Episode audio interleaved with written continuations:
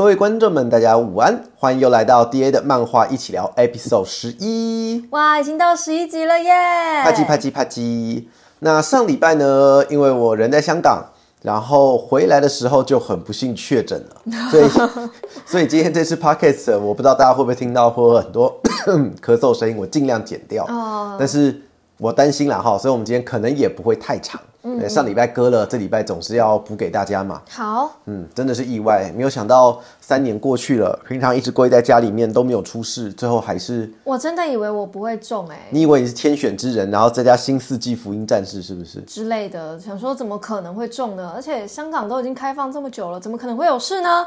嗯，结果呢，最后呢，你还是中了，你还是先中的那个，对，我是先中的那个，嗯然后反正没事啦，反正我们就病恹恹了一个礼拜。哟，要不是上礼拜割了，这礼拜我都想说，不然我这礼拜就先不出好了。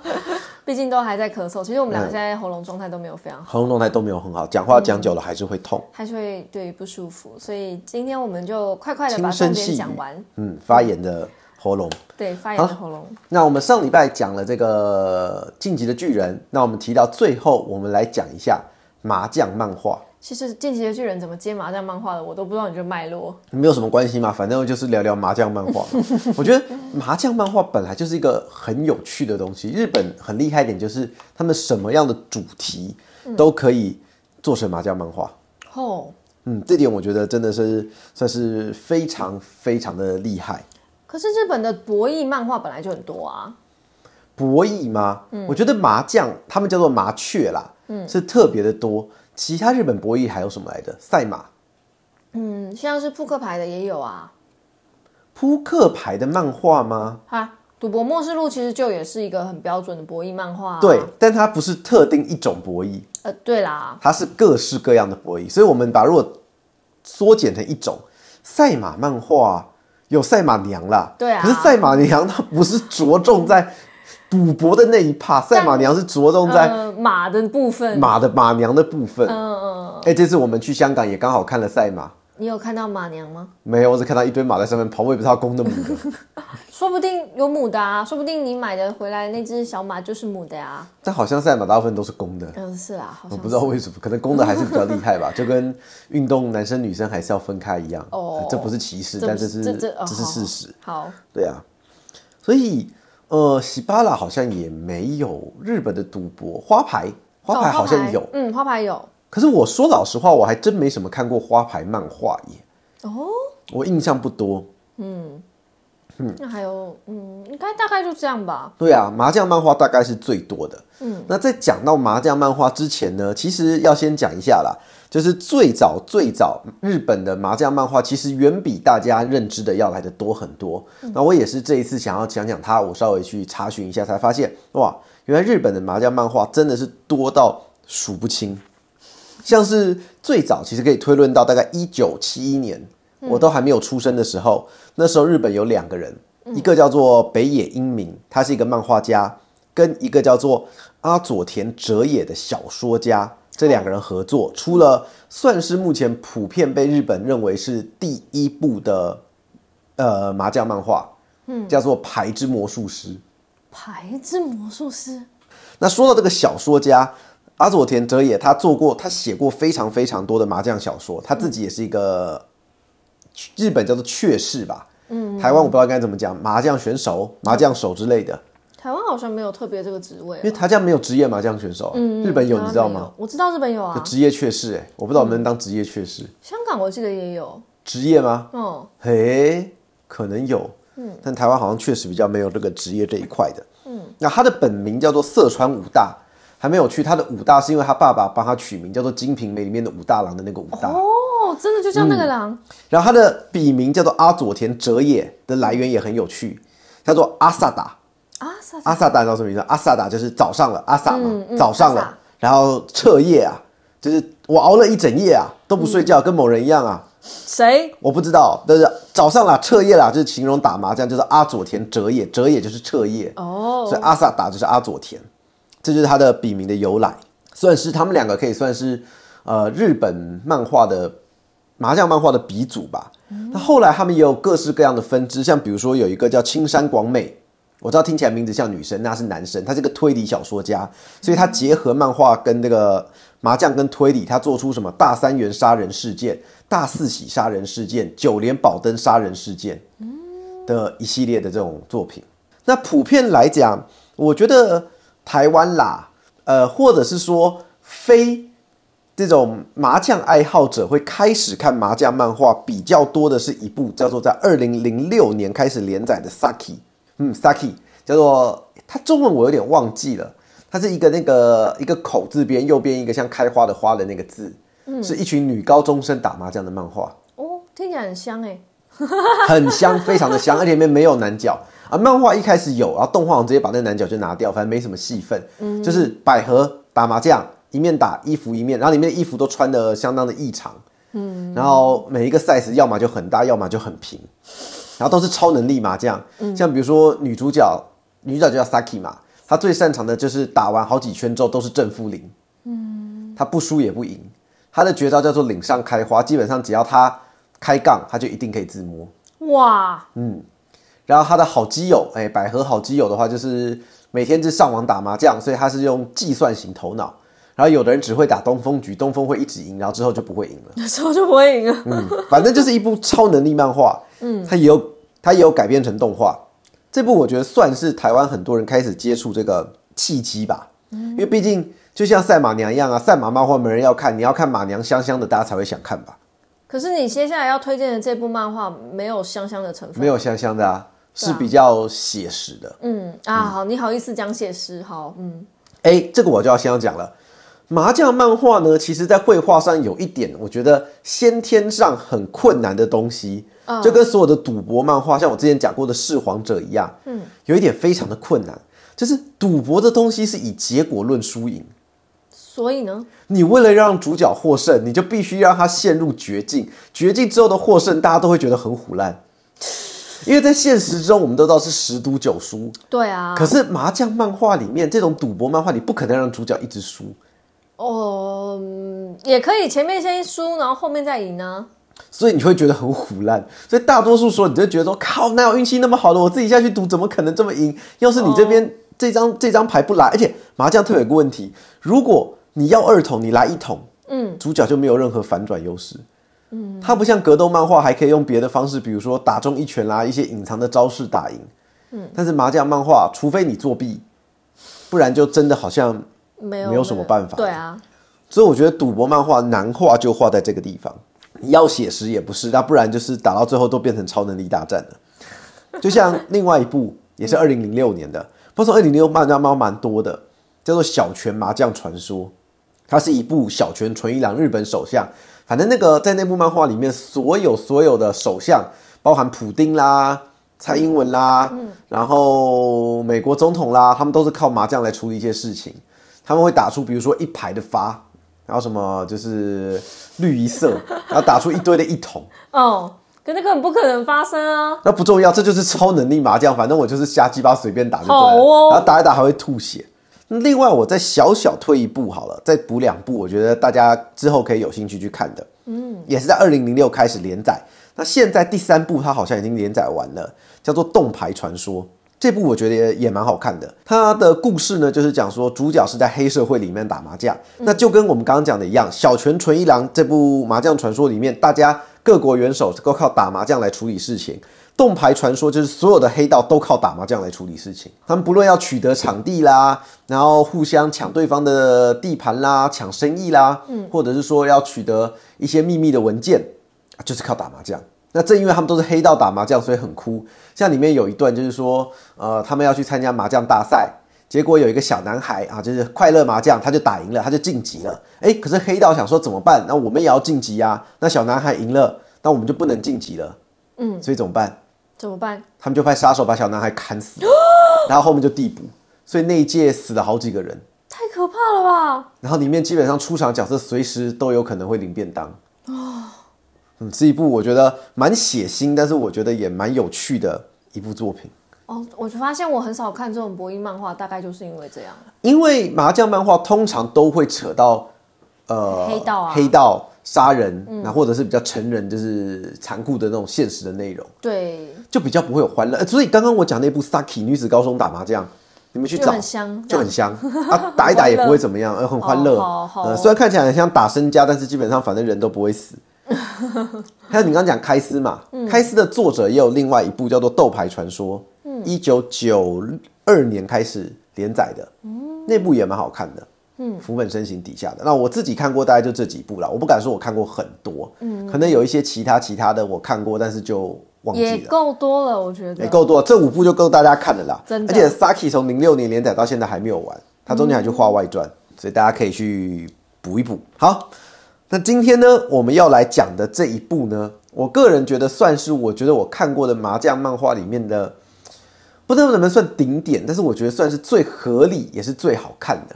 就是我很想，我很好奇，今天我们推荐了那么多部里面，为什么你是特别挑这部出来讲？为什么呢？嗯哼，为什么呢？这一部的主角你还记不记得他的日文名称叫什么？他叫哲野。嗯，哲被称也为雀圣的男人嘛，对小兄弟哲野。那我们刚刚讲说日本最有名的那个小说家，嗯，叫什么？阿佐田哲也所以这一部就是以他，敬他吗？对，就是在算是在写他的一生。哦但当然故事不一定是一样，嗯但是就是致敬这个角色。但我现在因为我才刚看前面而已，嗯前面还是有一些蛮扯的地方啊，哦，完蛋了，那后面只会觉得更扯。就是 他该胡牌的时候就会胡牌，你是想这样讲对不对？没有有一幕是那个那个呃敌军在丢炸弹，啊，对，然后他不是去跟那个老头，他就去救那个老头，然后那老头还不愿意走，那老婆就说运呐、这就是运，啊，对啊，我的运只要来了怎么样我都不会，就是都不会都不会受伤，都不会受嗯都不会有。事。然后真的全部炸完之后，他的工厂夷为平地，就只有那一栋没被炸到，对啊，太扯了吧？这不吻合常理啊！就算你旁边都在就是都爆炸，你有十十乘十的把握，你不，你还是不会留在那里。可是这个就跟麻将说，你最后发现场上三张一筒落地，你单调大饼，国士无双。嗯。可是麻将漫画要这种戏剧张力啊，所以正常情况下，场上三铺大饼落地，不会有人再去赌那一张牌的吧？是吗？有的有的人就是会做梦啊，对啊，通常做梦的人都是到那个路边喝西北风，有梦最美，希望相随。好好哦，好的，那《胜负痴传说》呢？它是一九九七年啊，由星野太圭老师开始连载的。嗯，那他在两千年的时候，其实就有拿过日本一个漫画出版社叫讲谈社的少年部门的得奖。嗯，然后呢，他在两二零一九年的时候，他总共也卖出了一千六百万本。这在日本漫画里面其实算是相当不错的数字。嗯，放居现在还是相当不错的数字。放的放的对，还是相当精彩的地方。嗯，那这本漫画我觉得好看在哪里哦？他从因为你刚开始看嘛，他把哲野从小时候开始一路长大嘛。因为刚开始你应该有看到哲野他会打，但也不是打得很好。嗯，他就慢慢开始一步一步学，跟人家学说什么叫做真正理世界的麻将。一开始他们在打的麻将叫做表世界，就是比较和乐啦，没有出千或是没有为了赢而赢啊。嗯，理世界的麻将呢，就是你是为赢而赢。像比如说一开始有个老头嘛，就叫他说：“我每天给你五块钱，你进去给我打。”然后那一桌的底是三十块，所以说你只要输掉任何一次，你很容易就被人家痛揍一顿。所以他每一次前几天每天都被人家打一顿，就是付不出钱，然后就出来了。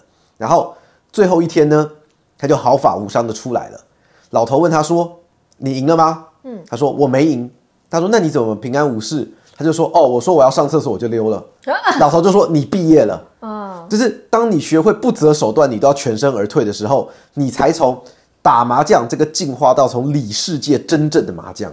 所以他是在不只是教妈打麻将，还教你人生哲理就对了。对啊，哎、所以说赌博漫画都是这样。你知道赌博必胜的方式是什么吗？先跑再说。不是诈赌。哦，这我也这也是我很喜欢福本身行开私底下赌博没有必胜嘛，嗯，所以你只要能诈赌，想骂不付钱，你才能赢。你只要乖乖的玩，你最终通常都会是输的那一个，在赌博的世界里面。是呢，对呀、嗯，那这部作品呢，它就是有从哲野开始一路挑战，比如说关东啦的一些麻将组织，然后关西的一些麻将组织，然后渐渐的往上打。嗯，哦，他还有提到一个很有趣的一点，就是他会有队友。嗯，通常我们在讲博弈漫画，通常就是哎、就是主角一个人很强。嗯，可是麻将其实不是麻将。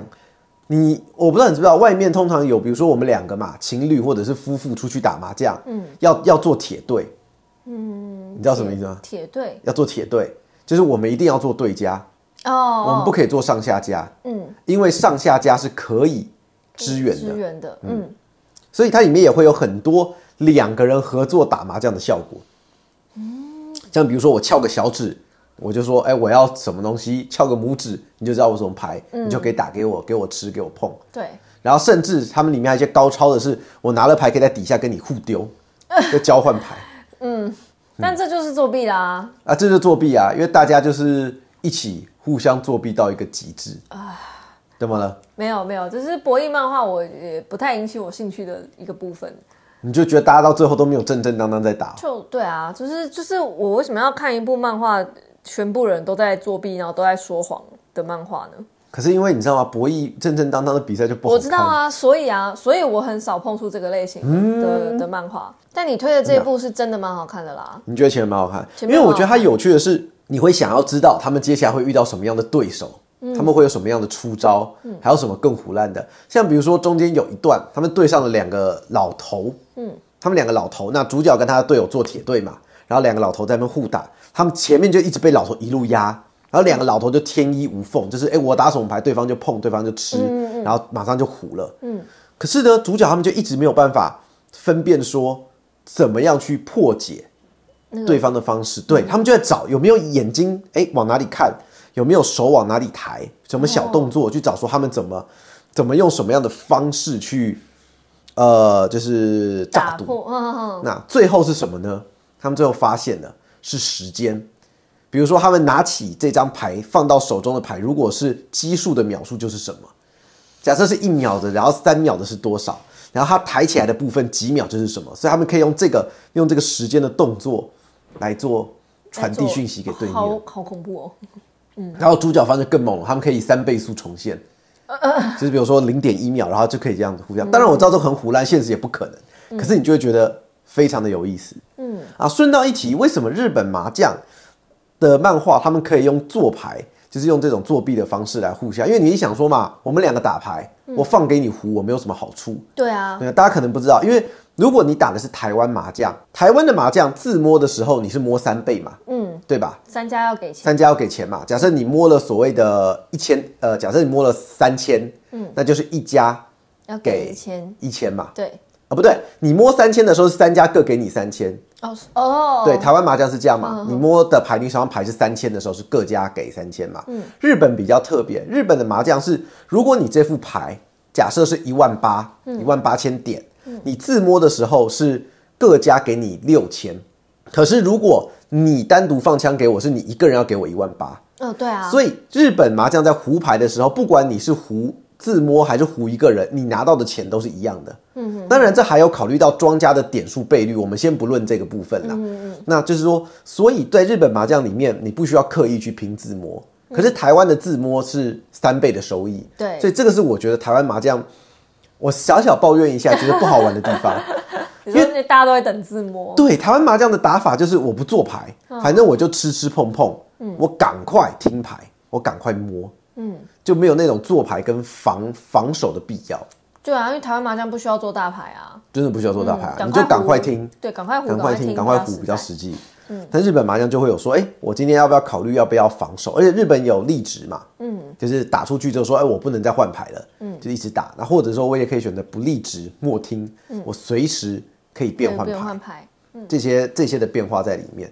然后这部我觉得《圣父师传说》里面它还有很多很有趣的一些大家可能看过的画面，里面有一个叫做飞燕切牌法，飞燕切牌，飞燕切牌法非常的经典，就是我们在理牌的时候啊，不是要整理把牌之后，嗯要把牌叠好嘛。对所以当你整理好牌之后，你正前方的那个牌堆的上面那一排就是已经天胡或地胡的牌型了。哦所以接下来你要做的就是趁没有人注意的时候，把你的手牌，把上面的这一副牌拿下来，把你的手牌叠回去。怎么可能？当另外三个人瞎了，是不是？他作者用一招有飞碟，靠那只要零点五秒就可以做得到了。而且而且，你知道日本人后来他们综艺节目跟各家麻将，还真的很多人去练这个绝技飞燕切牌，而且真的练得出来。哦，当然，实战上你只要抖一下，你就整个牌就全散了。对啊你就会你手脚可能就被切就被赶赶出去了。嗯，所以当然啦，现实上不太可能，但他就他这部里面就创造这种很多很经典的东西。还有一个招式叫做旋转方桌，就是他们打一打的时候，趁有人上厕所把桌子转一圈。哦，然后可是他发现这样子不对，你那个拿牌的位置都换了，所以他又把它转回来了。哦，没意义啊，那就没有什么意义啊。嗯嗯，再来，它里面还有一些我觉得很经典的画面，像比如说。哦，你可能没有遇过，因为以前我在美国啊，那时候我有跟人家打牌。嗯，其实很多人打牌会出钱，你知道吗？我不知道，我没有遇过这么牌牌品这么烂的。我朋友说他有一个，他曾经跟那个朋友的妈妈打，嗯，他觉得妈妈怎么看牌特别奇怪。有一些人会在牌上刻记号，在那个牌的边缘用手刮一个小小的缝，嗯，你刮几个大概就知道那是什么牌了。哎，何必呢？嗯，然后在圣夫之传说里面有一个人，他后来就是练到。他可以去看，因为他们打的牌是竹子的牌，所以他可以用每一张牌背面的纹路去背出来这是哪一张。太扯！他等于整面的牌都是他的。然后另外一个人是可以借由指纹，每个人手捏过，还有味道，他们都可以判断的出。哇塞，味道！你是不是觉得很虎？有一点虎啊，是有一点虎。但我相信有有人做得到啦。哎，我我也相信有人做，因为现实我就真的是遇过有人他们遇到这样这种状况，所以这边奉劝大家各位一句啦。没事，真的不要去外面跟人家打那种赌赌钱的麻将。嗯，尤其是你没有办法确认好自己的安全跟保护好自己之前，对啊，真的不要去外面打麻将。嗯，很容易被骗，外面诈赌的人真的很多，也不太有这个机会吧？我想是啦。嗯，而且在麻将漫画里面呢，每一个人通常都会有自己擅长的胡法。嗯，通常就好像一个人擅长的绝招，比如说格斗漫画，你可能像空手道啦，嗯，擅长。跆拳道啦，那像麻将漫画们就会有人哎，什么专壶九连宝灯？哎，你知道九连宝灯是什么？我不知道。九连宝灯是一种特殊的牌型，只要你听牌之后，你可以胡一万、二万、三万、四万、五万、七万、八万、九万。哦，这个叫做九连宝灯。哦，嗯，像里面有一个人就说，哎，他专门只胡九连宝灯，然后也有人是专门只胡国士无双。哇，哎，太难了吧？这太难了，我觉得这个就是现实不太可能，可是你在漫画里面都看得到。现实，我觉得我可以，我可以专门胡碰碰胡啊。还有 Nico Nico，什么叫 Nico Nico？Nico Nico 就是两个两个两个两个两个，然后最后一个三个。哦，七对子哦。啊，哎，不对啊，不对啊。七对子吗？日本没有七对，对，日本有日本才有七对，台湾没有啊。啊，因为我是在网络上跟人家玩那个麻麻，所以是日式麻将吗？是啊。雀，那叫雀魂吗？就是之前我们无聊都会打开来，可是两个两个到最后不会有三个啊，全部都是两个啊，因为你是十四张牌啊。我也忘了，反正就是有两个，就全部都是两个两个两个就对了，那就是七对子啊。对啊，不过七对子的难点在于你全部都要用手摸，手摸，嗯，你没有办法吃，也没有办法碰。但我不知道为什么哎，我运气都超好的，我要么七对子，要么对碰碰胡。所以你的打法基本上是把一样的牌通通摆在一起就对了。对，因为这样最不用思考。我不用，我不用思考这边我还听什么动，不用，不用，不用，我就是把一样的放一起，然后而且这样牌也很漂亮，有没有？都是一样的。强迫症。好吧，如果这样讲的话，我觉得确实可以理解。好了，那胜负之传说呢？基本上主角哎就是一路扩山斩将，在剧情里面你会看到说，哎，他一开始面对了就是说怎么样学习。开始打所谓里世界的麻将，嗯，然后接下来他会找到一些队友，那找到队友之后呢，有时候啊，队友又会开始膨胀，嗯，就是碰风了，然后又跟队友分开，嗯，然后他又找到了妹子，又找到女队友，然后呢，女队友呢，她有一个特殊能力，那叫做她的，哎，她是被爱背叛了还是怎么样？所以她在战场上就非常的冷静，然后那时候她是主角最强的队友，完全不会放枪。她非常的强，可是有一天她看到她的前夫还是前男友出现之后，她的内心就动摇了。哎，然后他就再也丧，他就永远丧失了他那个就是非常冷酷打牌的状态。嗯，后来主角看到就说：“我明白了，你去找你的前夫吧。”之类的。然后他又找回之前那个碰碰风的队友，他要把他带了回来。好，嗯，然后最后呢，我记得他就是一路打到了西边，反正整部真的就是一直在打麻将，一直在打，一直在打，一直在打。反正也总是各种各样、各式各样的理由。嗯，回到麻将这个里面，但是你在里面会看到不同的出招的方式，然后主角打牌的心境有变，也会有变化。嗯哼，他有一些在关键的场合，其实他也曾经输过了。嗯，那输过也会遇到一些危险啦。但我很喜欢的是里面曾经有一段，他从关西吧，我记得是大阪那边，嗯，他在那边打牌的时候，就是已经打到生死局了，然后结束之后，他就觉得他人生干嘛还要再打麻将？就差点连命都没有了。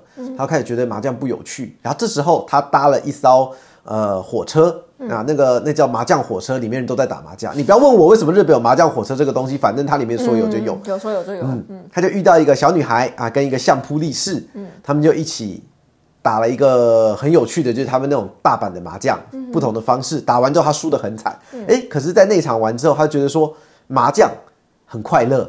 就是没有为了生死啊，没有为了黑社会，没有为了什么利益交割。嗯，然后那场他就觉得说，哎，所以我还是喜欢打麻将的。嗯，就这样子转换他的心境，然后故事就继续再接到其他的地方里面去了。哦，嗯，我觉得剧情部分其实也没有太多好讲的，因为就是不断的打嘛。嗯，各式各样的理由。嗯，但是我觉得这一部它最我会推荐给大家的原因，是因为第一个它没有很血腥暴力。相较于我刚刚前面讲的这个洞牌传说，动不动就死人啦，小孩也死啦。我我我我稍微讲一下，为什么我会说洞牌传说其实比较残酷的原因，就是因为女主角是一个十一岁的小女孩，嗯，对，然后从五岁开始接客接到十一岁，然后被主角捡回家。天哪，就不喜欢看这种东西。还是菲律宾小女孩的那一种啊，它里面就是各式各样啦，所以这部洞牌传说就过度残酷。嗯，我就觉得。对了，就就死太多，而且主角目前最新进度，他少了一根脚趾，然后肚子哦，还有一幕是，他为了要证明他是无辜的，也不是证明无辜，为了要背负起他的那个责任，他就切腹，一面切腹一面打牌，啊，好，然后还中过枪伤，然后手指反正全身都是伤，然后小拳麻将传说就是太扯了，嗯，那根本就是超能力麻将，然后女子高中生打麻将，我觉得太没有紧张感。然后斗牌传说好看是好看，但是它一一场牌也可以打个十几二十集。你真的是很难取悦的人呢。嗯，没有，就是我觉得各部会有点差，但是正负师传说就是我觉得各方面做的刚刚好，它很适合你入坑。嗯，它不会很残酷，但它又很现实。嗯，它会说，哎，主角基本上也是赢的，可是又不会让你觉得赢得太虎烂。嗯，该输的时候他也是会输。嗯，所以我觉得胜负传说是一部如果你想接触麻将漫画非常好的一个入坑点。嗯，好了，那差不多今天到这样了，我们的喉咙也快受不住了，极限了，极限了。好了，那下礼拜要再来想想什么呢？下礼拜聊什么呢？下礼拜有什么最近完结的有趣作品呢？我最近在看的都没有完结。我知道啊，最最近看的都比较没有完结啦。哦，嗯，我想一下哦，怎么最近完结蛮有趣的？电锯人。其实，与其说《炼巨人》，我倒是比较想聊他的作者，哦，因为他的作者真的很鬼才，哈，嗯，他有好几部短片，我真的觉得很强，哦，他脑洞真的不是正常人思考的，思考看看得出来，从《炼巨人》就知道他的脑洞不是正常回路。对，所以现在《炼巨人》虽然第二部漫画还在练，不过第一部确实已经结束，对，所以我们真的还可以来聊一下，也不会违规。